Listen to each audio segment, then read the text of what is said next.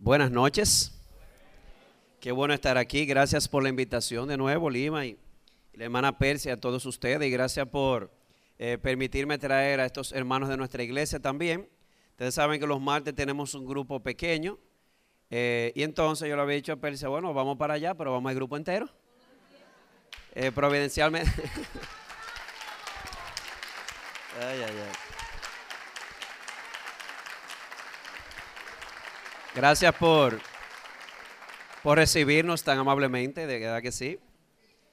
Eh, nada, vamos para adelante porque, eh, eh, ¿qué tiempo tengo? Son las ocho y media, una hora. ¿Estás segura que es Romanos 5 y 6? Pues me va a ir una nada más de Romanos 5. 5, 6, 7. Yo pensaba tomar 5 nada más porque es que hay muchas cosas ahí. Bueno, vamos a ver. Son 6, 7 y 8. Pues me dijeron 5, 6. No, yo estoy fuera de mi casa desde ayer. Yo quiero ver a mi esposa. Yo creo que Pablo me baja las orejas. Entonces el 6.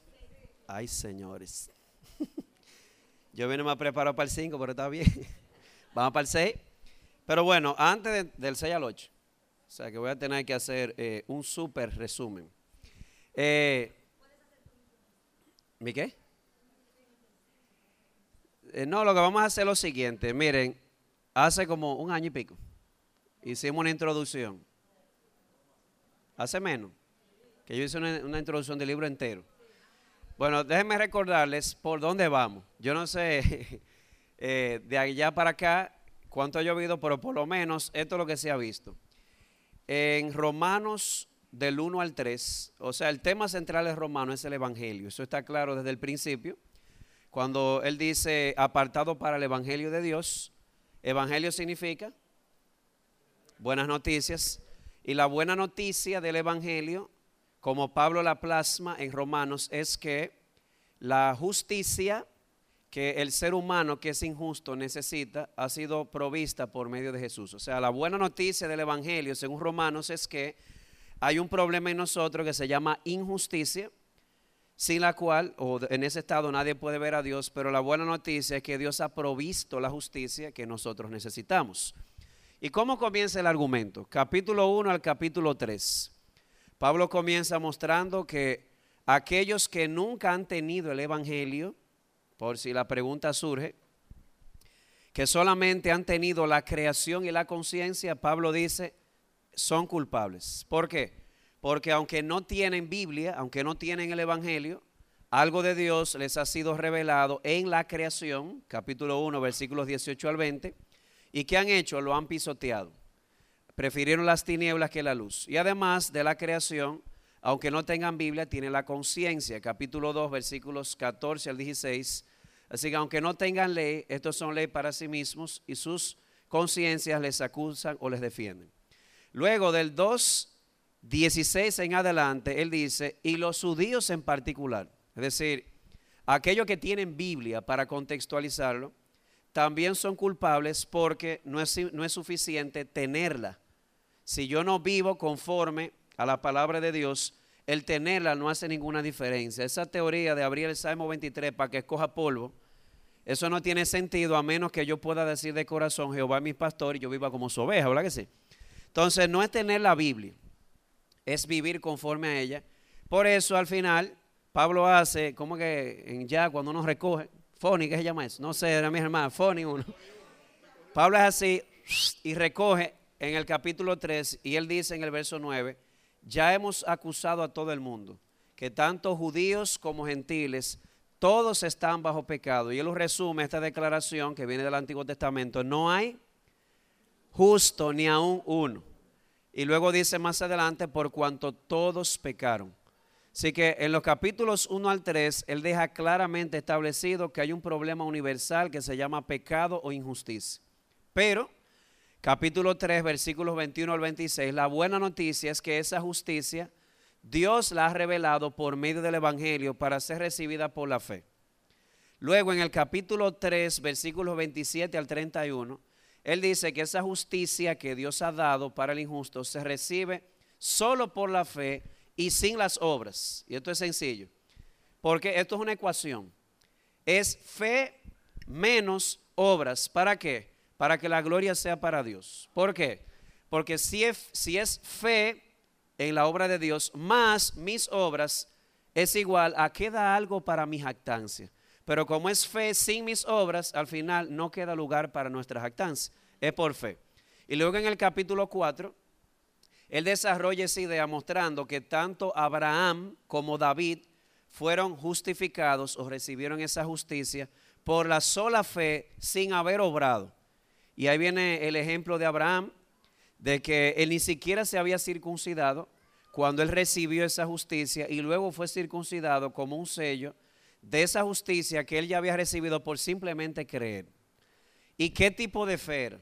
Una fe eh, que confiaba totalmente en Dios. A mí me encanta repasar esto, porque dice allí que el tipo de fe que Abraham tuvo fue una fe depositada en Dios solamente. Recuerden que Abraham vio su cuerpo como muerto. Usted saque su conclusión, lo que eso significa, médicamente hablando. Literalmente vio su cuerpo como muerto y vio a Sara que era vieja y estéril. Así que hágase ecuacioncita.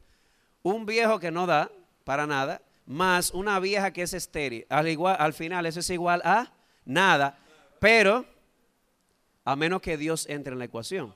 Entonces Dios entra en la ecuación es para simplemente hablar del tipo de fe que Abraham mostró. En el capítulo 5, Pablo dice cuáles son los resultados de nosotros recibir esa justicia que viene por la fe. Bueno, tenemos paz. Ya Dios no está airado con nosotros porque toda la ira cayó sobre su Hijo. Nos podemos gloriar en la esperanza de la gloria de Dios que nos mantiene firmes. Nos podemos gloriar hasta en la tribulación, porque ya yo sé que como ya Dios no está airado conmigo, cualquier tribulación que venga a mi vida no es un Dios airado, es un Padre amoroso que está trabajando en mí. Nos gloriamos también en Dios, tiene que ser en Dios solamente, porque es fe sin mis obras. Eh, y luego en el capítulo 5, del versículo del 12 en adelante, él deja claro que eh, la muerte vino al mundo por medio del pecado de Adán o por causa del pecado de Adán, pero que así como vino la culpa, la condenación, la muerte por medio de un hombre, así también vino la justicia o la justificación por medio de la obediencia de uno. Así que yo les pregunto, ¿cuál es la base de nuestra justificación? ¿Cuál usted diría? Exacto, no confundamos la base con el medio. Somos justificados por medio de la fe. Pero lo que el fundamento de nuestra justificación no es nuestra fe. ¿Te ha visto eso? Gente que pone su fe en que tiene fe. Gran cosa, y la fe mía está en el piso a veces. La fe es el medio, pero el fundamento es la obediencia de Jesús. No es lo mismo el agua que la tubería. O sea, lo que le quita la sed no es la tubería, es el agua. Lo que pasa es que el agua viene por la tubería. La tubería sería qué? El medio, en este caso la fe. Pero el agua que fluye por ese canal que me da justicia es la obediencia de Jesús. O sea, la obediencia de Jesús viene a mí a través del canal de la fe y por medio de esa obediencia que me dan, la de Jesús, no la mía, entonces Dios me declara justo o inocente. Ahora bien, yo necesariamente tengo que ir al capítulo 5 para entrar en el 6. Si usted se da cuenta, en el capítulo 5, véalo conmigo, abra su Biblia, encienda su Biblia, no importa. Y si no tiene Biblia, se puede sentar al lado de un cristiano. Puede abrirla, encenderla, lo que convierte al final no es el material, sino el texto, ¿verdad? Sea en un dispositivo o sea en un libro. Miren qué interesante esto. Dice el versículo 12, Voy a leer, por tanto, tal como el pecado entró en el mundo por un hombre y la muerte por el pecado, dicho sea de paso, voy a dar una nota aquí, espero que los hombres no menten a pedra, pero queda claro que no fue el pecado de Eva lo que introdujo el pecado al mundo, sino el de Adán, porque él era nuestro representante. Usted tiene que estar claro en eso, porque si usted no está claro en eso, tampoco va a estar en claro de que la justicia viene por medio del segundo Adán. Tenemos dos Adanes, por uno vino el pecado, por otro vino la justicia. Así que el hombre fue más culpable, el varón, Adán, por monigote. ¿Sabe? Yo digo por monigote. Digo por monigote porque aunque usted no lo crea, el texto hebreo dice que Adán estaba con Eva cuando ella comió. Él no estaba viendo de que a los tigres y los leones jugando por allá, ¿no? Dice que ella comió y dio también a su marido que estaba con ella. Si usted tiene a la Reina Valera, no lo va a ver. Pero si tiene a las Américas, lo dice así, y así lo dice el texto hebreo y la Septuaginta griega. El punto es que se quedó ahí mirándola, mientras ella era engañada, en vez de proteger a su esposa como debe hacer el marido. Pero bueno, el punto es que por el hombre entró el pecado y por el pecado que vino, la muerte. Ese es el punto de partida, la muerte. Ahora, algo interesante. Dice el versículo 13 que donde eh, no hay ley, no hay pecado. ¿Verdad que no? Eh, o el pecado no se imputa donde no hay ley. Entonces, mire qué interesante. El, ¿Qué vino por causa del pecado? La muerte. Y para que haya pecado, ¿qué tiene que haber? Ley. Entonces, ¿cómo explicar el próximo versículo? Sin embargo, la muerte, que es la muerte según el texto, es resultado del pecado. Sin embargo, la muerte reinó desde Adán hasta Moisés, aún sobre los que no habían pecado, con una transgresión semejante a la de Adán, el cual es figura del que habría de venir. Oigan eso, entre Adán y Moisés, ¿qué caracterizó ese periodo? ¿Qué caracteriza el periodo entre Adán y Moisés? Dice aquí que reinó la muerte. Pero ¿qué caracterizó ese periodo? A propósito de muerte, reinó la muerte. Pero a propósito de ley, ¿qué caracterizó ese periodo? No había ley escrita. Entonces yo quiero que ustedes me ayuden porque ahora estoy confundido. Por un hombre vino el pecado y por el pecado vino la muerte. O sea que para que haya muerte tiene que haber pecado. Pero según el versículo 13, para que haya pecado tiene que haber ley. Y dice aquí en el versículo 14 que entre Adán y Moisés, donde no había ley, había muerte. Entonces, ¿cómo es que si había muerte, qué significa eso? Que había pecado. Entonces, ¿cómo explicar que reinó la muerte? Es decir, había pecado y no había ley. ¿Cómo explicar eso? Bueno, él explica de que aunque no había ley, todos hemos pecado en Adán. Tal vez no todos hemos pecado como Adán. Si usted se pone a pensar en un niño, yo creo, como algunos teólogos, que en el versículo 14, cuando él dice, aún sobre los que no habían pecado con una transgresión como la de Adán, él está pensando en infantes. Imagínese usted, en el periodo donde no había ley, Adán y Moisés, ¿qué reinó? Eso significa que había pecado. Y aún en aquellos, la muerte reinó aún en aquellos que eran como niños, que no habían pecado como Adán. Así que si había muerte y no había ley, ¿qué significa eso? Que no habían pecado como Adán, pero se habían pecado en Adán. Por Adán habían heredado esa muerte y ese pecado original. Entonces, de ahí saltamos, ya te vieron el capítulo 5, a una pregunta que él hace más adelante. Dice en el versículo 20, y la ley se introdujo. Esta es la parte clave para entender el 6. Vuelvo atrás. Por un hombre entró él y por el pecado entró la muerte. Esa muerte reinó entre Adán y Moisés, es decir, en un tiempo donde no había ley. Y la evidencia de que había pecado, ¿cuál era? De que había muerte, aún en aquellos que no habían pecado como Adán. ¿Estamos claros? Entonces aquí viene la pregunta si ya había pecado y ya había muerte, ¿para qué viene la ley? Si ya había pecado y muerte, ¿para qué se introduce la ley? Él responde, la ley se introdujo para que abundara la transgresión, es decir, para que el pecado viniese a ser en extremo más pecaminoso. ¿Y para qué Dios querría eso? Bueno, él responde, literalmente aquí, pero donde el pecado abundó, sobreabundó la gracia. De una manera u otra, la ley se introdujo para que sirviera a la gracia. La ley como una bandeja. Ya había pecado, ya había muerte. ¿Para qué la, la ley? La ley se introdujo para que el pecado abundara más, pero ¿con cuál mira final? De que en esa medida que el pecado abundara, la gracia sobreabundara. Así verso 21, para que así como el pecado reinó en la muerte, así también la gracia reine. Entonces recuerda que la muerte reinó.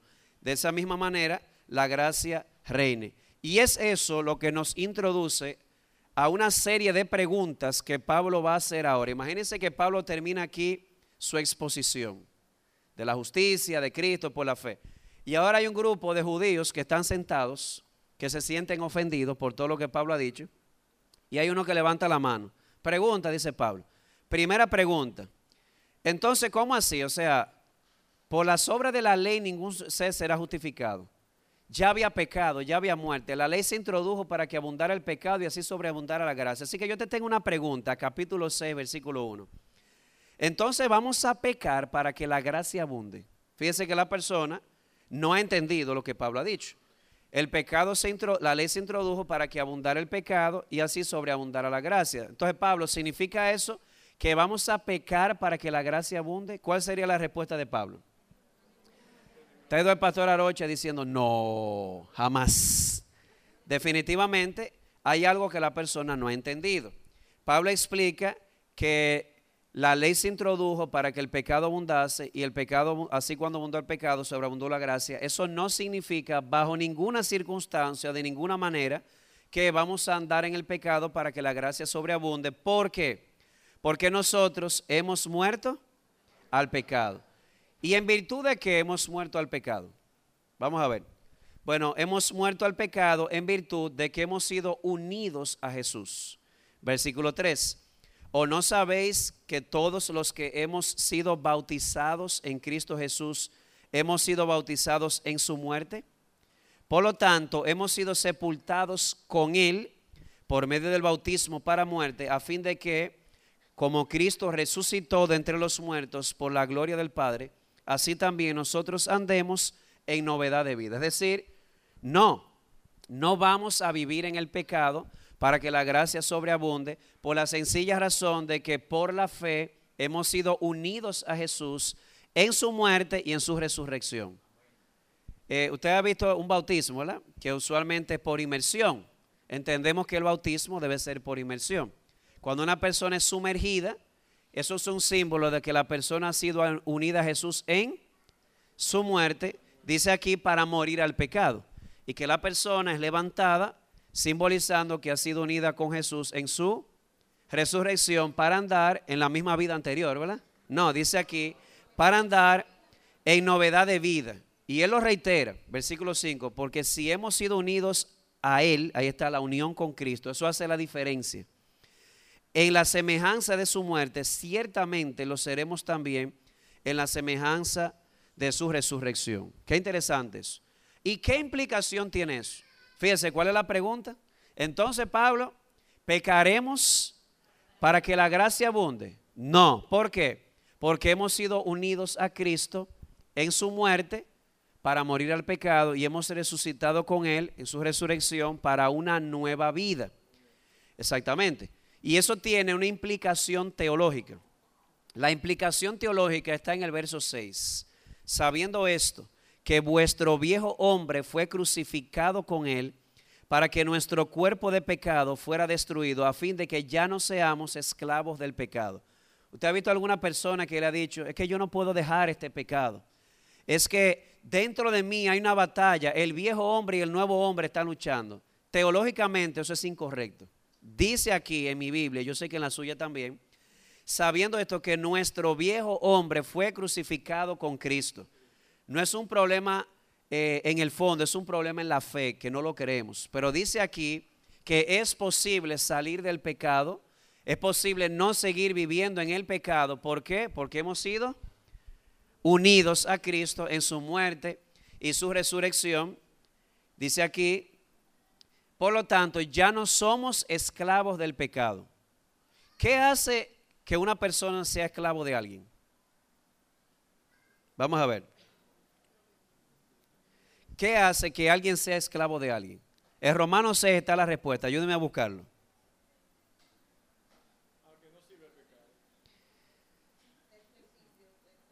¿Dónde está eso? Sí, versículo.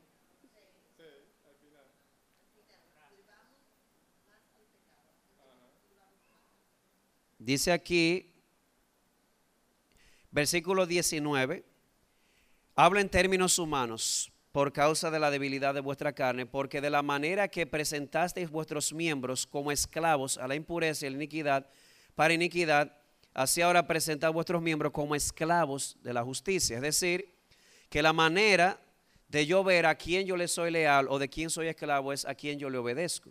Entonces, el viejo hombre era esclavo de quién? El nuevo hombre es esclavo de, de Cristo. ¿Qué pasó con el viejo hombre?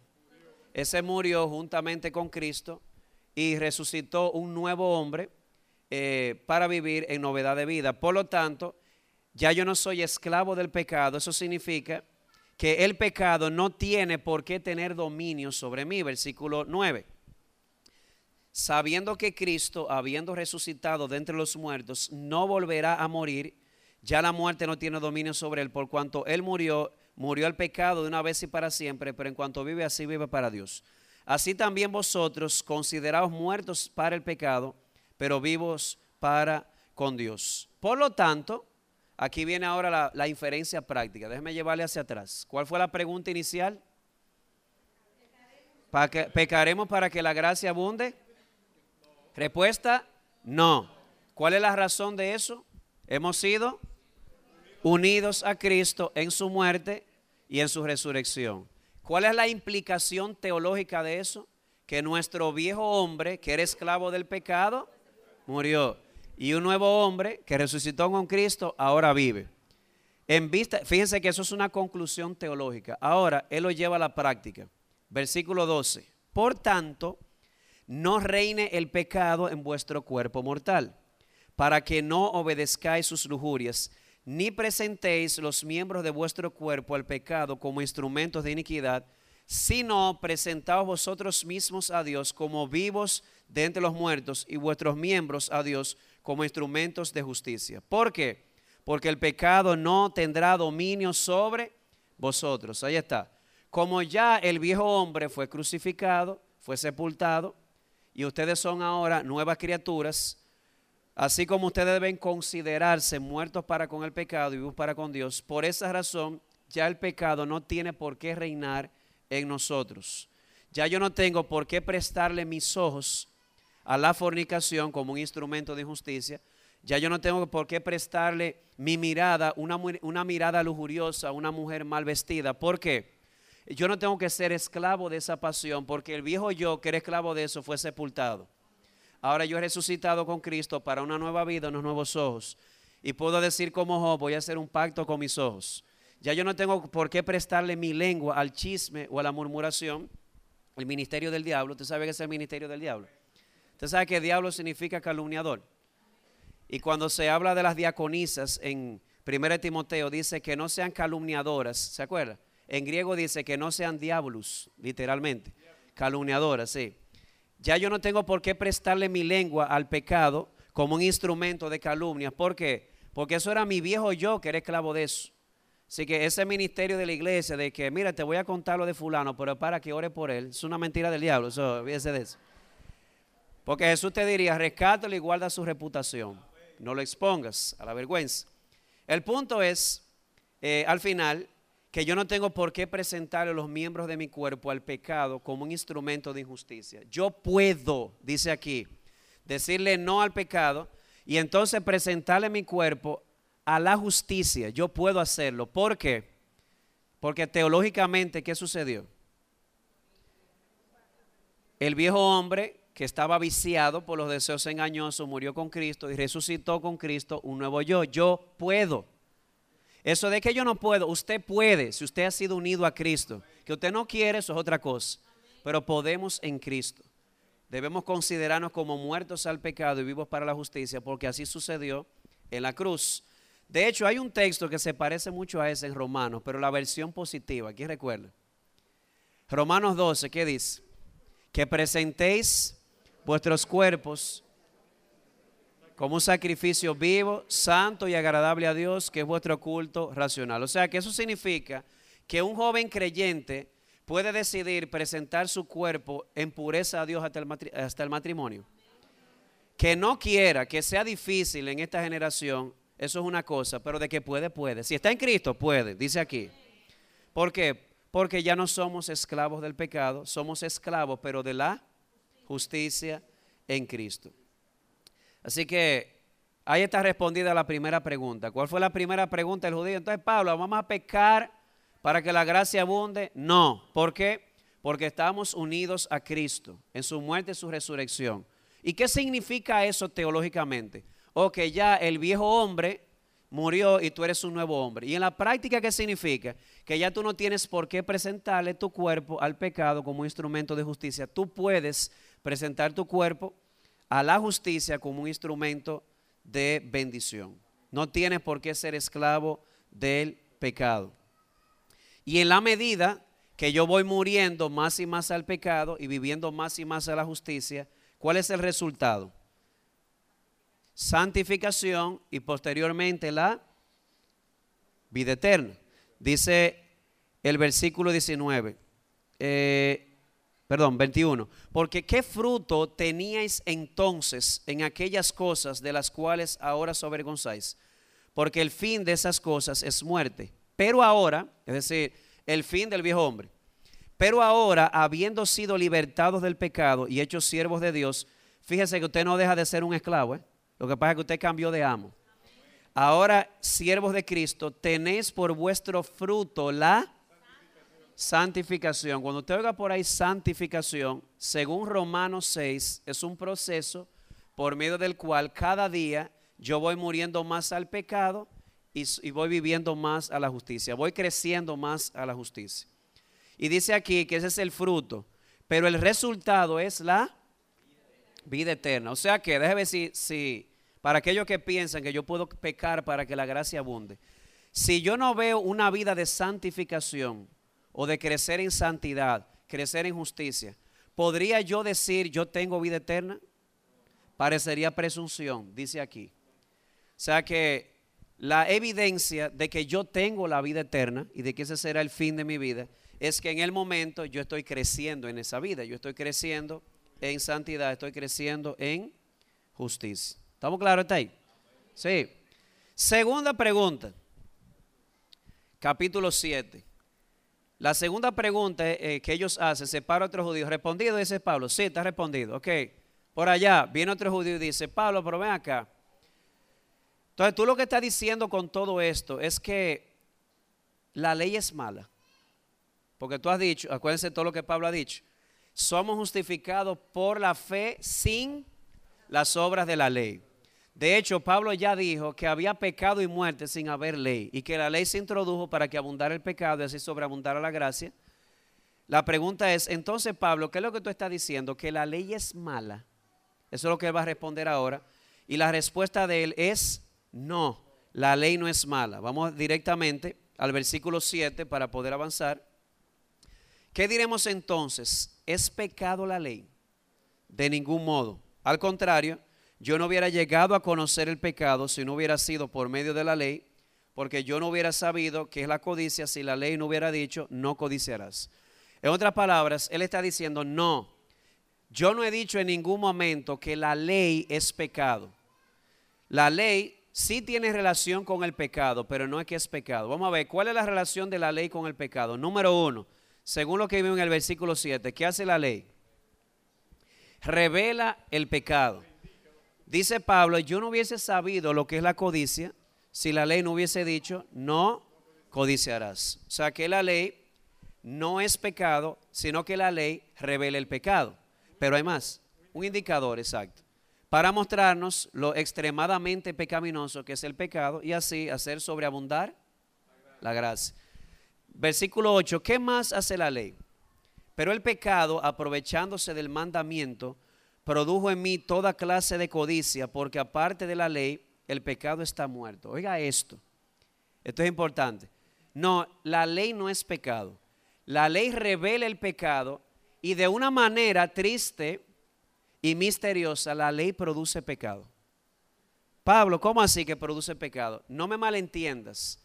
El problema no es la ley. La ley produce pecado porque choca con nuestra naturaleza caída. Yo se lo voy a ilustrar y, lo voy, y después de ilustrarlo se lo voy a leer de nuevo. ¿Usted ha visto, alguna vez le ha dicho a un niño, ese, enchufe puede estar ahí? ¿eh? todo el tiempo del mundo y el niño nunca lo considera hasta el día que él escucha a alguien que le dice, no le ponga la mano al enchufe. En ese momento se levanta un asunto ahí adentro. ¿Usted se da cuenta de eso? De hecho, hay cosas que ni siquiera está notando hasta el día que viene la ley. ¿Usted cree que el problema fue la ley? No, el problema no fue la ley. El problema es el pecado que está en nosotros, que se aprovecha de la ley para producir codicia. Ahora leamos de nuevo. Pero el pecado, no, la ley no es pecado. La ley revela el pecado. Pero el pecado, no la ley, el pecado, aprovechándose del mandamiento de la ley, que es sinónimo, produjo en mí toda clase de codicia. Porque aparte de la ley, el pecado está muerto. ¿Entienden el, versículo ahora? No, el problema no es la ley. Lo que sucede es que el pecado se aprovecha de la ley para producir en nosotros toda clase de codicia. Yo recuerdo en el colegio, hubo una vez, se puso de moda en el país un famoso Charlie Charlie. ¿Sabe lo que es? Eso era una Ouija versión Pueblo Nuevo, versión discoteca, eh, chip. Los muchachos comenzaron a mostrar curiosidad por eso, aún en nuestro colegio. Y resulta que nosotros nos dimos cuenta, mira, fulano, fulano, fulano, fulano y fulano. Era un asunto de curiosidad. Y entonces el director en ese momento me dijo, vamos a tener que hablar en la fila de eso. Yo le dije, no, no, no, no, no, no, no.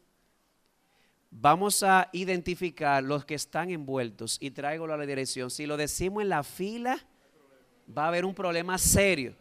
Porque los que estaban en eso eran como seis, los demás no estaban en eso. Usted se imagina lo que es traer esta ley. Sería producir codicia en estos muchachos. Porque el problema no es la ley. El problema vino también para eh, poner un freno al pecado. El problema es la codicia. Y así lo hicimos. Llamamos a los cinco, a los seis. Siéntense ahí. ¿Qué es lo que está pasando? Y después de decirle, mire lo que dice la Biblia sobre esto. Dice esto, dice esto, dice esto, dice esto. Sabemos que es un asunto de curiosidad. Ustedes no tienen idea de con lo que está jugando con fuego.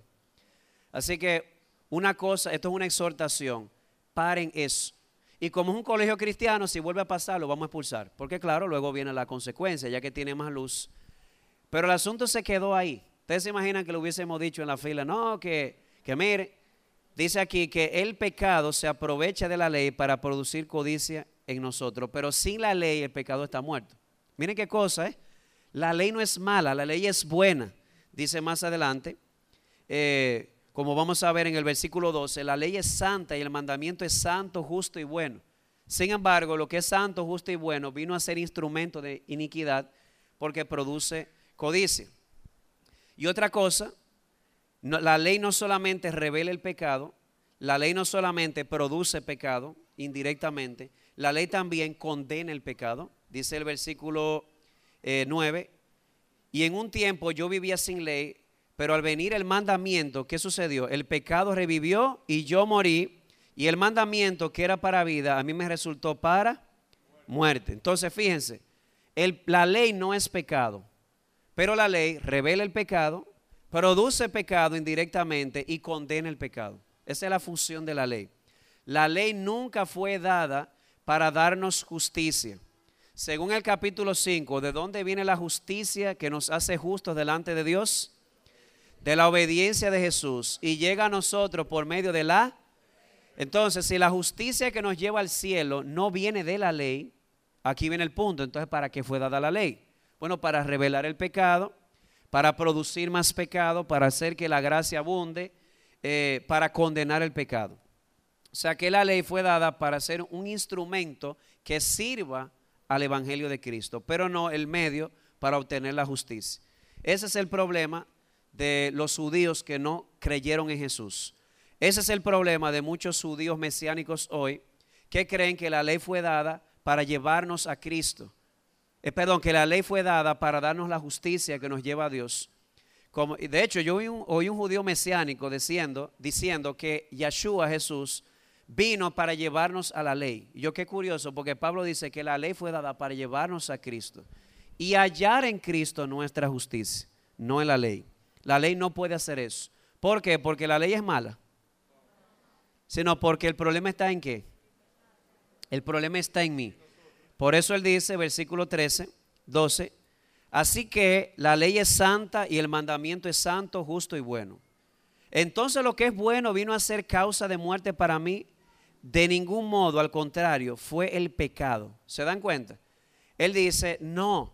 En conclusión, el problema no es la ley, el problema es mi pecado, el problema soy yo. Y ahí es que viene el famoso texto donde él dice, la ley es espiritual, pero yo soy carnal, vendido a la esclavitud del pecado, porque lo que hago no lo entiendo. Estoy en el 15. Porque no practico lo que quiero hacer, sino lo que aborrezco, eso hago.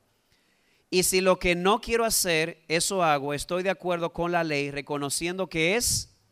¿Se dan cuenta? Una vez más, él está diciendo, no, mi amado hermano judío y compañero de milicia o, o compatriota, el problema no es la ley. Es verdad que la ley no justifica, pero yo no he dicho que la ley es mala. El problema es que la ley no puede salvarnos porque hay un problema en nosotros. La ley es impotente a causa de nuestro pecado. El problema no está en la ley, sino en el pecado que mora en mí. ¿Estamos claros? ¿Está ahí? Yo siento que voy como muy rápido por el tiempo. ¿Cómo fue? La analogía con el matrimonio. Eh, hay una pregunta, así que lo salté por causa del tiempo. ¿Qué es una analogía? Es una comparación, ¿verdad? La analogía es la toma de una ley del matrimonio. Él dice, según la ley, un hombre está ligado a su mujer o una mujer está ligada a un hombre mientras él vive, por ley. De modo que si ella se une a otro o él se une a otra estando su cónyuge vivo, ¿en qué incurriría? Adulterio, fornicación. Pero ¿qué sucede si uno de los dos muere? La, la persona queda libre para casarse con otro. Él dice, eso es una analogía. Ahora llevémoslo, llevemos eso al plano teológico. Nosotros estábamos casados con la ley, pero resulta que nosotros morimos a la ley. Y al morir a la ley, ahora quedamos libres para casarnos con otro. Y ese otro, ¿saben quién es? Jesús. Vamos a leerlo. Gracias hermana por mencionarlo porque lo iba a pasar por alto. Dice, ¿acaso ignoráis hermanos? Pues hablo los que conocen la ley yo no estoy tan seguro que él se refiera ahí a la ley de los diez mandamientos, sino a la ley civil del matrimonio. Que la ley tiene jurisdicción sobre una persona mientras vive. Pues la mujer está casada, está ligada por ley a su marido mientras él vive, pero si su marido muere, queda libre de la ley en cuanto al marido. Así que mientras vive su marido, será llamada adúltera si ella se une a otro hombre, pero si su marido muere, ella está libre. Versículo 4. Por tanto, hermanos míos, también a vosotros se os hizo morir a la ley por medio del cuerpo de Cristo. ¿Para qué? Para que seáis unidos a otro, aquel que resucitó de entre los muertos, a fin de que llevemos fruto para Dios. Es decir, tenemos un antiguo marido que era la ley. Pero mientras estábamos casados con la ley, por causa de nuestro pecado, ahí no había fruto, ahí no había vida.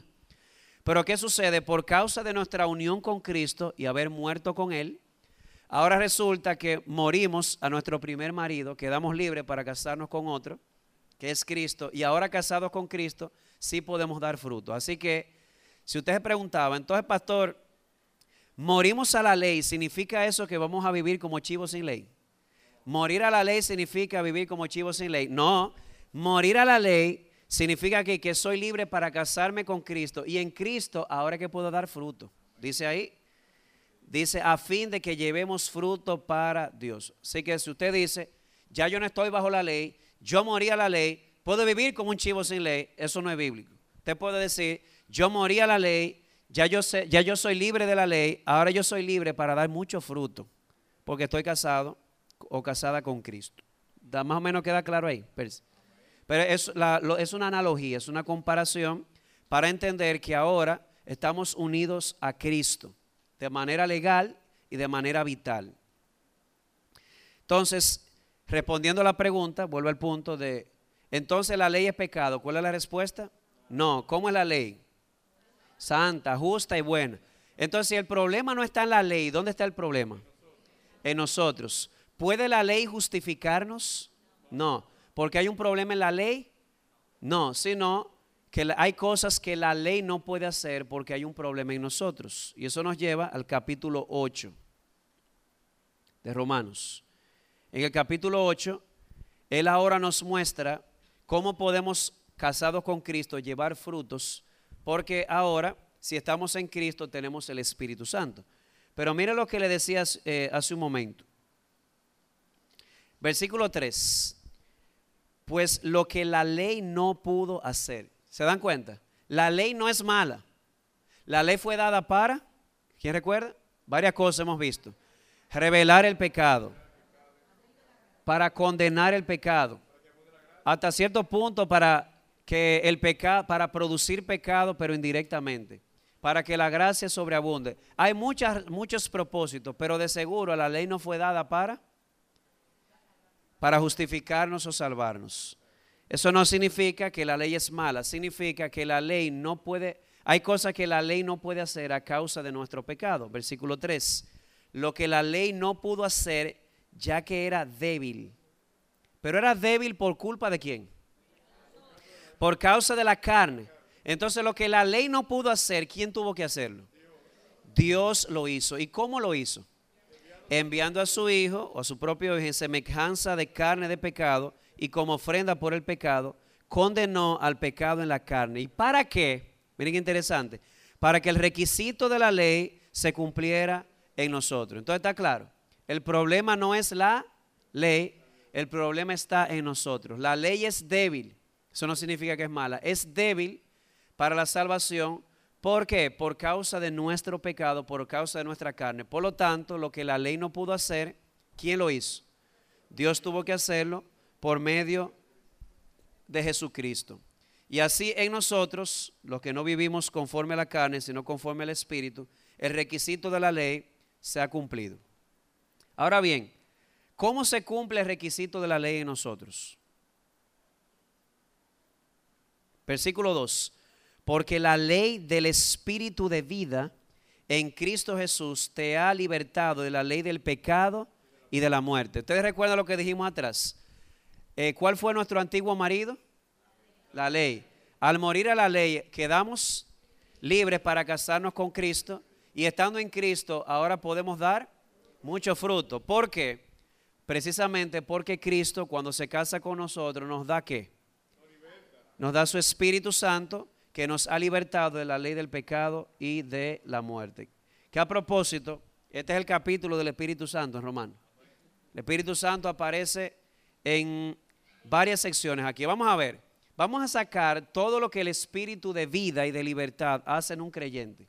Pero para eso recuerde que tiene que ser una persona que esté casada con Jesús. Vamos a ver, ayúdeme a buscar qué hace el Espíritu Santo en los creyentes. Vamos a ver, que sea esto más participativo.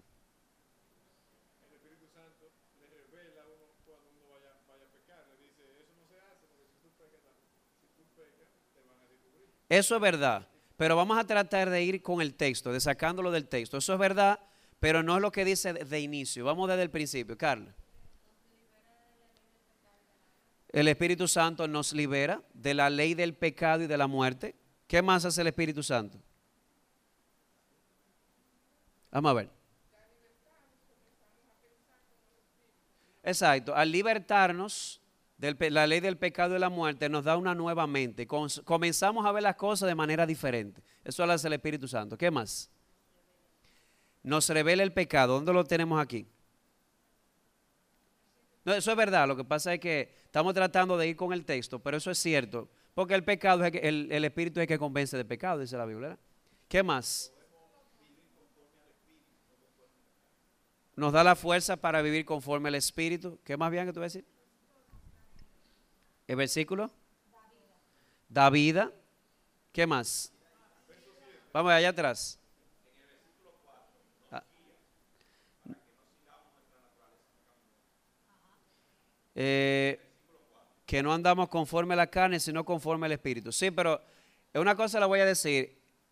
Eh, es todo el capítulo 8 que vamos a ir viendo. Que no solamente esos primeros versículos. ¿Qué más? Verso 7. Dice que los designios de la carne son enemistad contra Dios. Porque no se sujetan a la ley de Dios ni tampoco pueden. ¿El Espíritu qué hace? Que nos revela todo eso, nos liberta.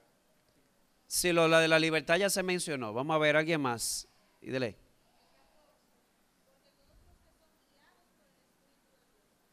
Ahí está. ¿Qué hace el Espíritu Santo con un creyente? Lo guía. Eso está claro. El Espíritu Santo nos guía. ¿Qué más? Vamos a empezar desde el 9, que hay muchas cosas del 9 que están ahí. Sí. El 10, ¿qué dice el 10? Que si estamos en Cristo. perdón, que no se oye. ¿El cuerpo? Anda en verdad. ¿Cómo así? Vamos a ver. Dice, aunque el cuerpo esté muerto a causa del pecado, sin embargo, el espíritu está vivo a causa de la justicia. Cuando dice el espíritu está vivo, ¿a cuál espíritu ustedes creen que se refiere? Al nuestro. ¿Qué hace el Espíritu Santo en nosotros? Le da vida a nuestro espíritu, ¿verdad? ¿Qué más? Sí.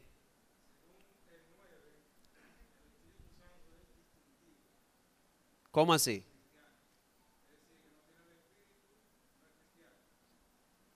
Si alguno no tiene el Espíritu el de Cristo, no es de él, ¿verdad? Pero ¿qué más dice el versículo 9? Eso está más para adelante, pero yo quiero sacar del 9 primero. Primero, el Espíritu Santo mora en nosotros, ¿verdad? Exacto, mora en nosotros. Como decía el hermano, ¿quién fue que dijo que es un distintivo? Si alguno está casado con Jesús, el Espíritu Santo tiene que morar en nosotros. Versículo 10. ¿Qué hace el Espíritu? Vivifica, ¿Vivifica qué? Nuestros espíritus, aunque el cuerpo esté muerto. Versículo 11. Ya lo mencionaron. Vivificará nuestros cuerpos. ¿Usted sabe lo que significa eso? Atrás dice, aunque el cuerpo esté muerto, el espíritu está vivo. Pero eso no significa que el cuerpo está condenado a quedarse muerto para siempre. En el mismo capítulo, Pablo nos habla de la resurrección. La resurrección es del cuerpo. Un día el cuerpo nuestro va a resucitar y vamos a tener un cuerpo semejante al de la gloria de Cristo. ¿Y quién hará eso según el texto? El mismo espíritu que levantó a Jesús de entre los muertos nos levantará también. Mire hermano, yo quiero, yo quiero abundar en eso. Si usted creía que el destino del cristiano era estar montado en una nube, con un cuerpo vaporoso, una aureola y un arpa por toda la eternidad, eso es gnóstico, pero eso no es cristiano. ¿Usted sabe lo que es la esperanza cristiana? La creación física que fue hecha por Dios, pero sin maldición. Ya no habrá maldición, muerte, totalmente perfecto. Y nosotros con cuerpos, el cuerpo no es malo, el cuerpo lo hizo Dios, pero redimido. Y usted lo va a ver más adelante. Así que imagínese en la nueva creación comiéndose un mango tranquilo, sin miedo a que se ahogue con una semilla o que se muera. Imagínese bañándose en el mar, eh, disfrutando de la creación al máximo, sin maldición ni muerte ahora sin miedo a que se lo coma un tiburón.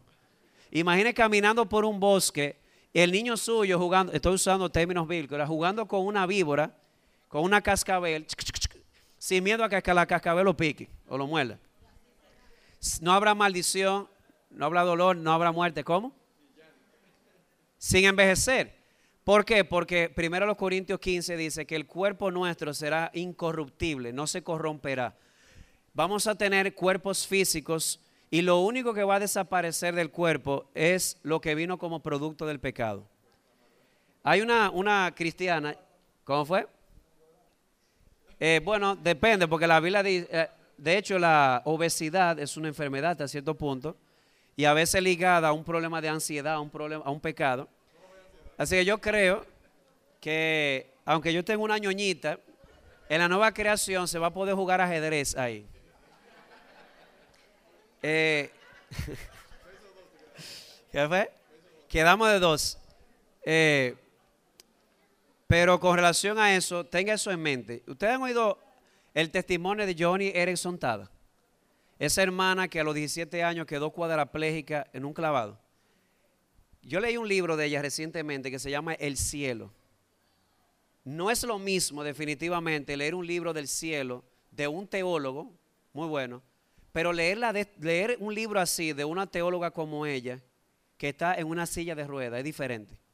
Tú sabes lo que es escribir. Sí, tendremos cuerpos resucitados, cuerpos glorificados, pero tú sabes cómo ella lo pone. Yo me pongo a pensar en la resurrección. Lo primero que yo voy a hacer con mis rodillas nuevas, yo voy a danzar, yo voy a cantar. Y lo primero que voy a hacer antes de empezar mi show y mi danza delante de Cristo es arrodillarme con mis rodillas nuevas. Como que tomo otro color, ¿verdad? Cuando lo dice una persona sufrida. Espero, lo dice aquí, que el espíritu que levantó a Jesús también levantará nuestros cuerpos. ¿Qué más? Versículo 13.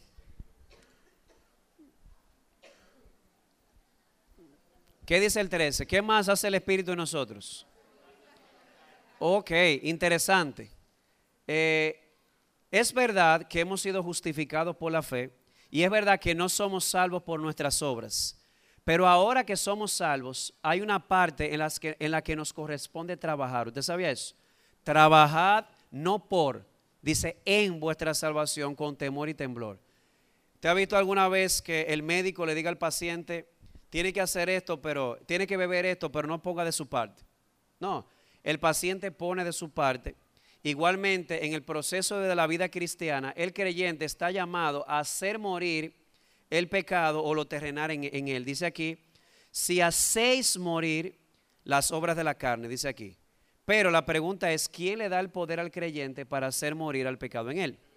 Dice, si por el Espíritu hacéis morir las obras de la carne, viviréis. O sea que a mí me corresponde hacer morir el pecado.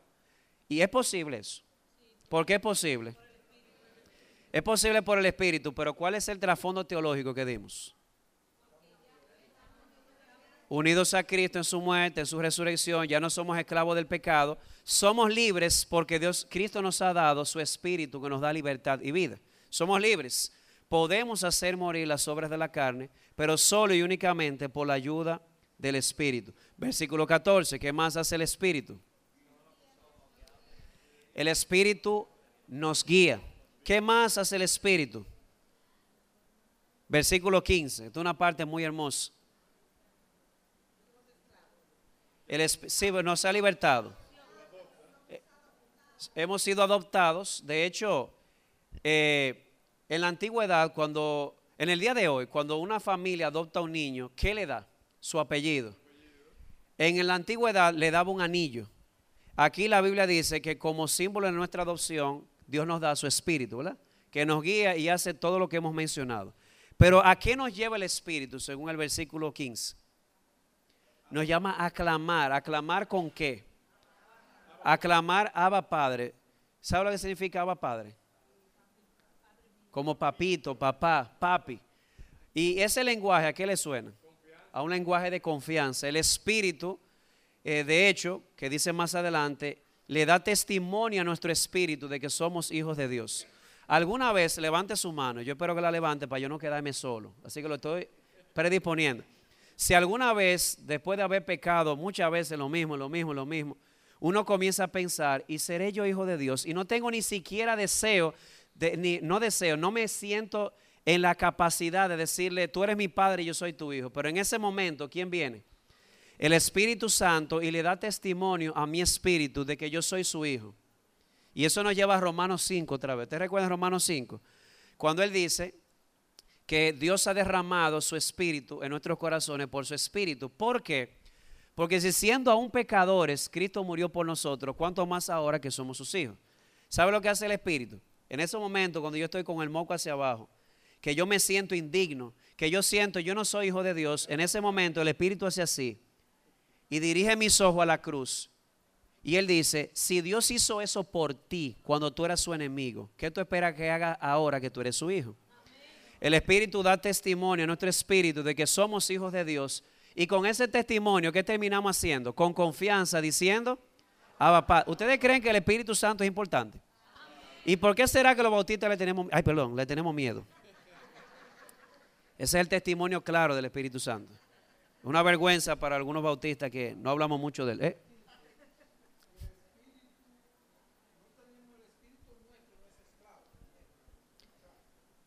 Dice, no habéis recibido un espíritu de esclavitud.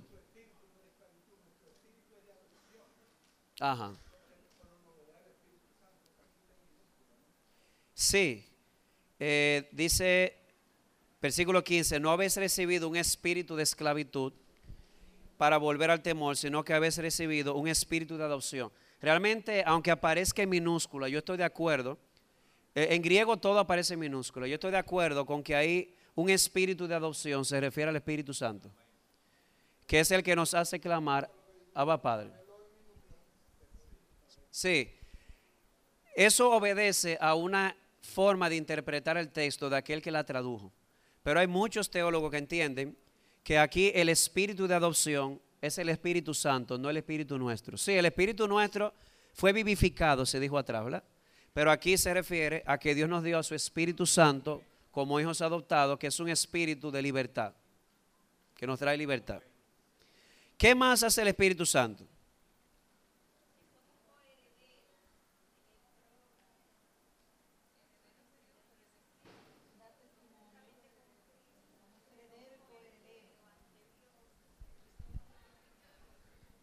Sí, pero en, todo eso, en todo eso, ¿qué hace el Espíritu Santo?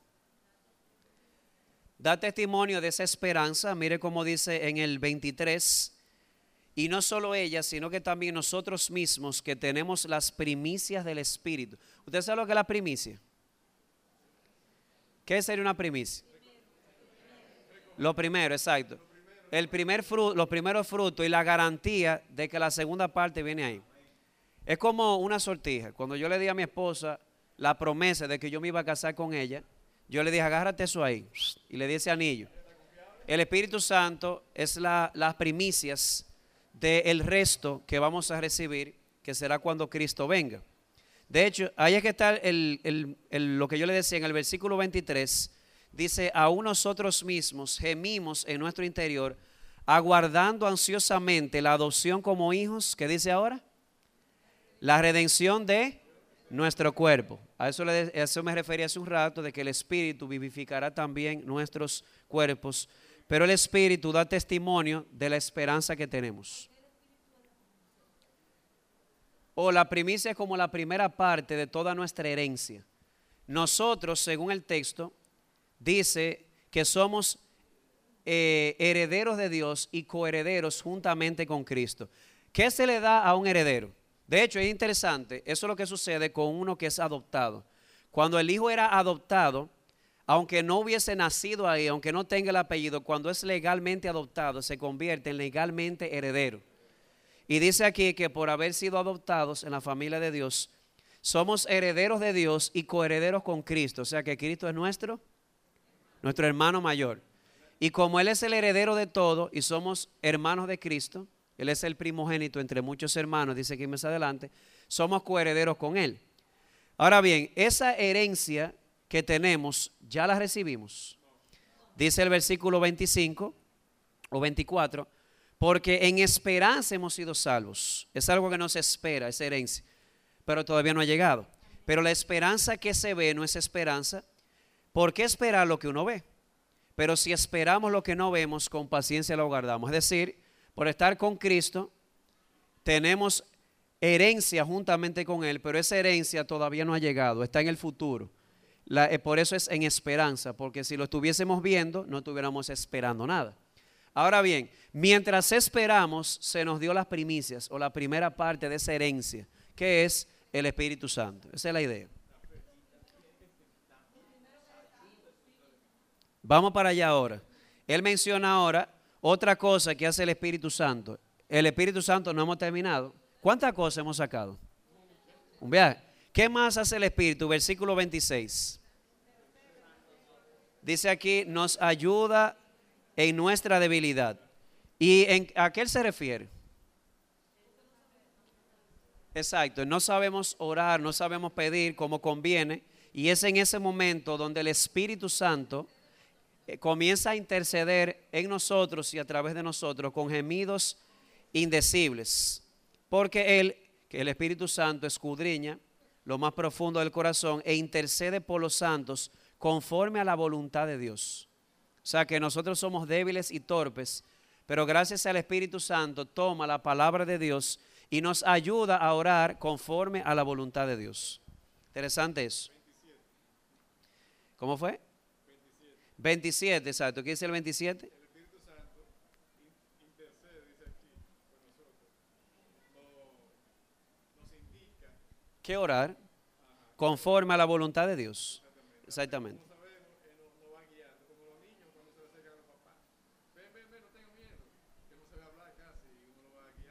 Exactamente.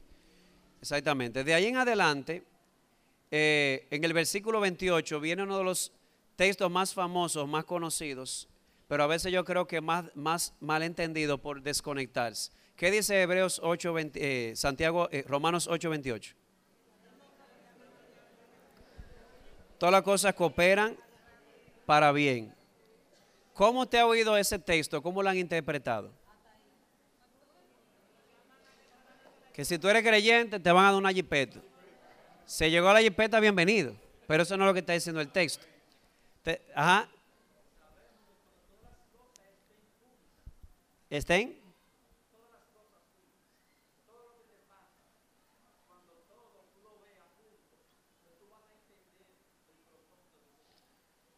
No estoy entendiendo muy bien. Eso es lo que... a todo obra para bien.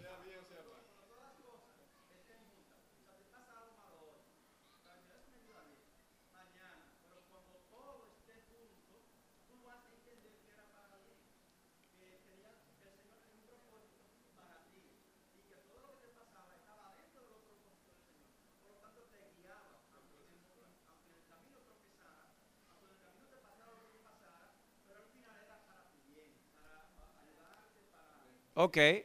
Entonces la pregunta es, ¿qué significa para tu bien? Esa, esa, es la pregunta.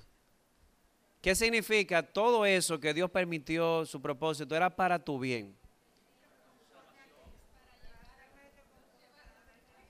Ustedes saben que es ahí donde yo veo que de, como que paramos la lectura y no nos damos cuenta que Pablo da la respuesta. Miren, miren el 28, el 29. Porque, ¿cuál es la declaración? A los que aman a Dios todas las cosas cooperan a bien. ¿Por qué? Porque a los que de antemano conoció también los predestinó a ser hechos conforme a la imagen de su Hijo. Mira, eso no significa de que si tú amas a Dios, Dios te va a hacer rico. Puede ser que sí, pero puede ser que no. Eso no significa de que si tú amas a Dios se acabaron tus problemas y tus tentaciones. No. Eso significa que cualquier cosa que suceda en tu vida, Dios la va a usar para hacerte más como Jesús. Eso es lo que significa. O sea que si Dios tiene que darte riqueza para que tú seas más como Jesús, Él te la va a dar. Pero si tiene que quitártela para hacerte como Jesús, te la va a quitar. ¿Por qué? Porque a Dios tú le interesas más que tus circunstancias. El propósito de Dios es hacerte como Cristo para que Él sea quien? El primogénito entre muchos hermanos. ¿Se dan cuenta que Él es el hermano mayor? Y como Él es heredero, yo soy coheredero juntamente con Él. Entonces, se me ha ido el tiempo ya, son las 30. Eh, yo solamente quería dejarles algo en mente para que lo estudien, eh, porque viene una de las partes más hermosas de este capítulo. Pero cuando Él dice en el versículo 35, ¿quién nos separará del amor de Cristo?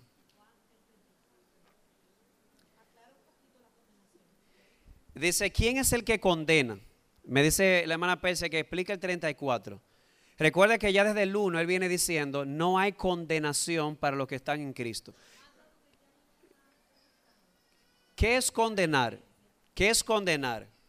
Dice aquí, voy a leer desde el 33 para que se vea claro. ¿Quién acusará a los escogidos de Dios? Dios es el que justifica. ¿Quién es el que condena? Según esos textos, ¿qué sería lo contrario de condenar? Justificar. Y más atrás en el capítulo 5 dice que por el pecado de Adán vino la condenación, por la obediencia de Jesús vino la justificación. Condenación y justificación son antónimos. Justificar es Dios declarándome justo o inocente. Condenar es declarándome culpable, como dice aquí, acusándonos de culpabilidad. Sí, una persona podrá, el diablo podrá acusarnos, pero su acusación no va a ser efectiva. ¿Por qué? Porque dice aquí que ya Dios nos justificó. Imagínate si el juez del universo bajó el martillito y dijo inocente, no importa lo que diga el fiscal. El diablo podrá decir todo lo que él quiera. Pero ya el rey, el juez bajó el martillito y dijo inocente. ¿Ustedes saben por qué? Él lo dice. Versículo 34. Cristo es el que murió, más aún el que resucitó el que además está a la diestra de Dios, el que también intercede por nosotros. Es decir, el diablo estará acusando, eso es lo que significa diablo. Pero a la derecha del Padre está Cristo, nuestro abogado, que cuando aquel se atreva a acusar, no va a decir, sí, pero mira, tú ves herida que está ahí. Yo hago esta seña porque en Apocalipsis se habla de Jesús como el cordero inmolado. Esa herida fue por él. Esa, esa resurrección fue para su justificación, Romanos 4:25. Y ahí está Jesús intercediendo día y noche. El diablo podrá traer todas las acusaciones que él quiera, las que le dé su gana, pero no van a ser efectivas. ¿Por qué? Porque en base a lo que Jesús hizo, ya el Padre dijo inocente. Eso no lo va a cambiar ni el diablo, ni el mundo, ni la muerte, ni el pecado. Ya Dios dijo, caso cerrado. ¿Ya? Entonces, en base a esto le voy a dejar una pregunta para que la analicen y la estudien, porque esto puede significar una nueva perspectiva. ¿Quién nos separará del amor de Cristo? Cuando él dice, ¿quién nos separará del amor de Cristo? ¿Se refiere ahí al amor de Dios hacia nosotros o al amor nuestro hacia Dios? Es interesante, eso está en mucha discusión, porque el griego me permite cualquiera de las dos interpretaciones. ¿Quién me separará del amor de Cristo? Puede referirse al amor de Jesús hacia mí o puede referirse al amor del amor mío hacia Cristo. De hecho, ambas no solamente son en el griego posibles, por el hilo de pensamiento, ambas son posibles. Imagínate, Dios me predestinó, me llamó, me justificó, me glorificó, me justificó, nadie me puede condenar. ¿Quién me va a separar de Él? Pero también la otra vertiente es, en vista de todo ese amor que Dios ha mostrado hacia mí, de Cristo, a mí nadie me va a separar. Mi amor por Él nadie lo va a romper. ¿A cuál yo me inclino? Aunque mi postura tradicional era, que ahí se refiere al amor de Dios hacia nosotros, he comenzado a pensar que ahí se refiere al amor de Pablo hacia Dios. ¿Por qué? Él menciona una serie de circunstancias, tribulación, angustia, persecución, hambre, desnudez o peligro o espada. Y él inserta aquí una cita del Antiguo Testamento que viene del Salmo 44, que dice, tal como está escrito, por causa tuya somos puestos a muerte todo el día, somos considerados como ovejas para el matadero. Si usted busca ese salmo, allá él dice, aunque nos pasó esto, aunque nos pasó esto, aunque nos pasó aquello, nada hizo romper nuestro pacto con Dios, nos mantuvimos fieles a Él. Entonces yo creo que lo que Pablo está diciendo aquí es, mira todo lo que Dios ha hecho por mí en su amor. Por lo tanto, nada me va a separar a mí de Cristo. Ni tribulación, ni angustia, ni persecución, ni desnudez, ni peligro, ni espada. Y cita este salmo donde el salmista dice que a pesar de todo lo que él había experimentado, él se iba a mantener fiel y leal a Dios.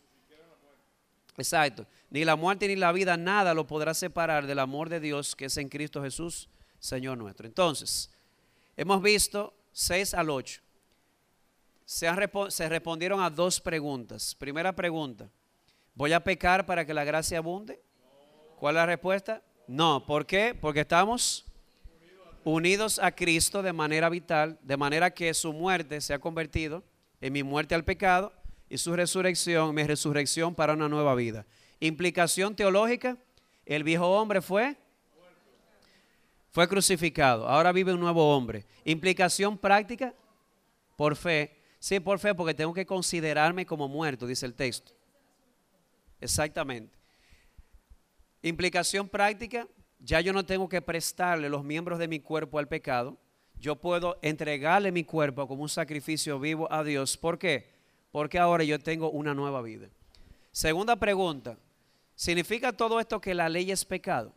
No, Pablo responde, yo no he dicho, es verdad que la justificación es por la ley, pero eso no significa que la ley es mala, la ley es buena. El problema no está en la ley, el problema está en el pecado que mora en mí. Ahora bien, lo que la ley no pudo hacer, Dios tuvo que hacerlo. ¿Y qué hizo Dios? Mandó a su Hijo para cumplir el requisito de la ley en nosotros y nos ha dado el espíritu de vida. Y miren todo lo que el espíritu hace en nosotros, que nos capacita para vivir libremente. ¿Cómo fue? ¿Cómo, cómo Cristo cumplió la ley? Eh, si nos vamos al capítulo 5, dice allí que por, una, por la obediencia de uno, vino la justificación de vida. Es decir, que para Jesús cumplir la ley, Él tuvo que hacer lo que nosotros no pudimos hacer, cumplir la ley de Dios e incluso recibir el castigo por nuestra desobediencia, ambas cosas. Eso se le llama la obediencia activa y pasiva. La obediencia pasiva se le llama así a ese acto de obediencia de Jesús que fue a la cruz para pagar por el pecado. Pero la obediencia activa se refiere a cómo él vivió una vida de perfecta obediencia desde que él nació hasta que él murió. Pablo lo pone así, él se hizo obediente hasta la muerte y toda esa vida de obediencia, te imagina que usted llegue al cielo y que Dios te pregunte, dime una- nada más una sola razón por la cual yo debería dejarte entrar. Tú no tienes nada de justicia. Y ahí saco mi pasaporte que dice, con toda la vida de obediencia de Cristo puesta a mi cuenta. O sea, una obediencia perfecta, no mía, la obediencia de Jesús puesta a mi cuenta, pero esa obediencia de Jesús o esa justicia se basa en toda una vida de obediencia, porque Él murió por mí, pero también la Biblia dice que Él vivió por mí, las dos cosas. Entonces de ahí se desprende esa vida de obediencia. Creo que una mano más, sí.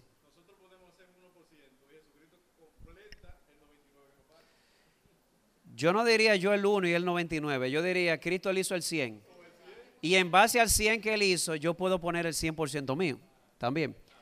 Pero yo puedo poner el 100% mío por el 100% que él puso. Si no pone el 100%, imagínate, él me puso el espíritu. Entonces me ha dado la facultad o la capacidad para yo poner mi 100%. Así que llega un hermano y le dice, mira, estoy luchando con esto, yo no puedo con esto, el viejo hombre me está ganando. ¿Qué usted le diría? ¿Cómo fue? Y no solamente que se ejercite en el nuevo hombre, ¿qué podríamos decirle? ¿Qué viejo hombre? Pues el viejo hombre lo crucificaron. Es un problema de fe, el problema tuyo. No es un problema de teología, es un problema de fe, que tú no has creído. Exactamente. Exactamente. Bien, ya, yo, yo fui como medio rápido, es que yo pensaba de verdad que era el 5 y el 6, yo me preparé para el 5, para desmenuzarlo así, pero bueno. Bien, vamos entonces a orar, no sé si hay algo más. ¿Alguna pregunta o comentario? O si me quiere brindar una Coca-Cola también. No, no, hay agua aquí. Yo estoy tratando de no beber con co- Coca-Cola por el azúcar. ¿Eh? No, no, tranquilo, ¿qué pasa? Sí, sí. ¿Habrá Coca-Cola? ¿Eh? Ah, que hay té allá atrás. ¿Ustedes creen que habrá Coca-Cola en el cielo? Puede haber, pero no, no va a hacer daño. Ay, ay, ay. ¿Cómo fue? Entonces, gracias hermano por su atención. Cualquier cosa, seguimos su orden. Gracias hermano Lima, gracias Persia por la invitación a todos ustedes. Así que nada, pastor, gracias.